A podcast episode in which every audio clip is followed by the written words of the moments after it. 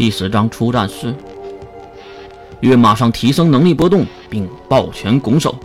魔法阵营人的骨子里面可是非常讨厌科学阵营的人，就犹如白人和黑人之间的关系一样。超能力？你你你在说是什么东西？什么东西？这个世界上真正的恩泽是神给的魔法，魔法才是我们的信仰。你们的超能力简直就是对神的亵渎，你们在亵渎神灵。月的话果然奏效了，这位魔法大叔已经身体扭曲成奇怪的样子，头更是歪到了一边。废话真多，你们魔法阵营都是用嘴打架的吗？你你是在亵渎神灵，亵渎神灵！魔法大叔再次的狂躁起来，后面的沙堆中也听到了三队长提醒着让月小心，亵渎你的二大爷！月咬紧牙关，迅速的对着魔法师就冲了过去，而魔法大叔已经凝聚了魔法，对月发出一枚火球，月轻松的躲过，或者说他打的有点偏。再看魔法大叔也是开始了下一轮咒语吟唱。魔法师使用能力还真够麻烦的，咒石之盾还没等跳过来的月落地，这个家伙已经提前释放了魔法，月可能要收回刚才的话了。魔法师还真是用嘴打架的，看着面前高于自己很多的金色古代盾牌，月不由得感叹：这个魔法应该是尚未初级的吧？导弹可能无法穿透它的防御，还真是一个盾呐！在空中已经无法回头的月猛落下去。既然如此，我就送你一招神术还没起明智之拳。月举起纤细的右手，并捏紧了拳头，对着面前的古代金色盾牌就砸了下去。拳锋所到之处，发出了阵阵的风啸，那是和周围空气摩擦的声音。月的拳头和盾牌的表面碰撞。这个看起来非常巨大的金色魔法盾牌，竟然在瞬间碎得渣渣都没剩下！我操！月不由得感叹，可能有点用力过猛。为什么要这么说？因为月已经停不下挥下去的拳头了。这样下去，月会砸死后面的魔法师的。这个魔法师的情报还没有逼问出来呢。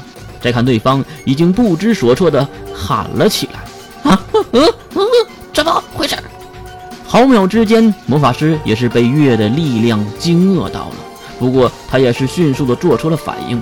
只见他继续的大声喊道：“神啊，愿意愿您承认我，请赐我斩妖除垢之力，不管是白色还是那个哈哈是剩下生灵，咒师之盾。”简单的词汇，粗略的词语。又一块金色的巨大古代盾牌出现在月的面前，这次可终于把月拦住了。当然也处于月想收回拳头的意识，唯一的遗憾就是第二块盾牌也碎掉了。哈哈，竟然竟然一击击破了两块咒石之盾，这怎么可能？魔法大叔好像对自己的魔法有些怀疑了。刚才说好的信仰呢？哪里去了？至于落地的月也挂了彩，右手的小拇指指甲断裂，一股股红色的液体流淌出来。将流血的手指放入口中吸了吸，然后吐出带血的口水。月转头看向魔法师，我说：“大叔，你能释放个更硬一点的吗？不然一会儿我会锤爆你的头啊！”